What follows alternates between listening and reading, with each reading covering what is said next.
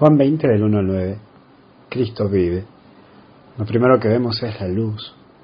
Hoy en la misa de la liturgia nos presenta la oscuridad como elemento clave. La iglesia está a oscuras, signo de nuestra oscuridad en la vida.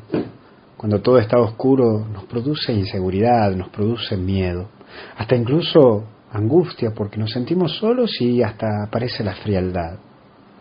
¿Cuántas veces pasamos por esta oscuridad en la vida? Porque no la vemos a las cosas claramente, porque nos sentimos perdidos. Cuando uno no ve, hasta cuando se choca con el otro, se siente golpeado y en desconfianza. La luz viene de Dios, y viene de Dios para darnos vida y también para iluminarnos. Vida y luz son dos caras de una misma moneda. Por eso cuando una mujer va a parir un hijo se dice acaba de dar a luz, porque viene a dar vida. Vos podés dar luz a mucha gente, pero para ello debes tenerla, porque uno no puede dar lo que no tiene. Pero también Dios nos muestra que tenemos que estamos vos y yo invitados a transmitir. Y en la liturgia el sacerdote entra con el cirio pascual y la gente toma el cirio con su velita la luz y la transmite. Es signo de lo que hacemos los cristianos en el mundo, llevar luz, y en cada Eucaristía recibimos la fuerza para llevarla semana a semana a los demás. No estamos llamados a resolver la vida de los otros, pero sí a dar luz en la vida de los otros. Y vos y yo estamos invitados a eso, a iluminar, a llevar lo sobrenatural en el corazón de tanta gente que está mirando al suelo.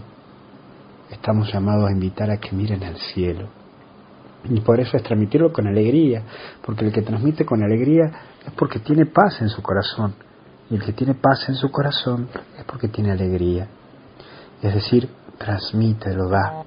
Y es a esto lo que estamos llamados, vos y yo, a ser personas positivas, que transmiten esperanza, porque a un cristiano nada lo detiene, ni siquiera la misma muerte. Hoy vos estás vivo y tenés vida. Demostralo, por lo menos con tu cara, por lo menos hoy, que estamos llamados a transmitir vida en Cristo resucitado. Por supuesto, si podés hoy transmitir con tu cara que Cristo está vivo. Anda con cara de domingo de gloria, no con cara de Viernes Santo. Cristo está vivo. Felices Pascua para cada uno de ustedes. Que Dios los bendiga y los acompañe.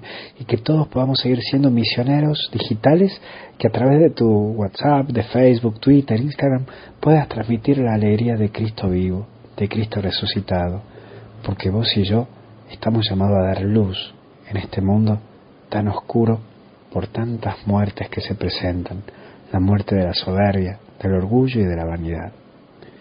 Que Dios te bendiga y te acompañe en el nombre del Padre, Hijo y Espíritu Santo.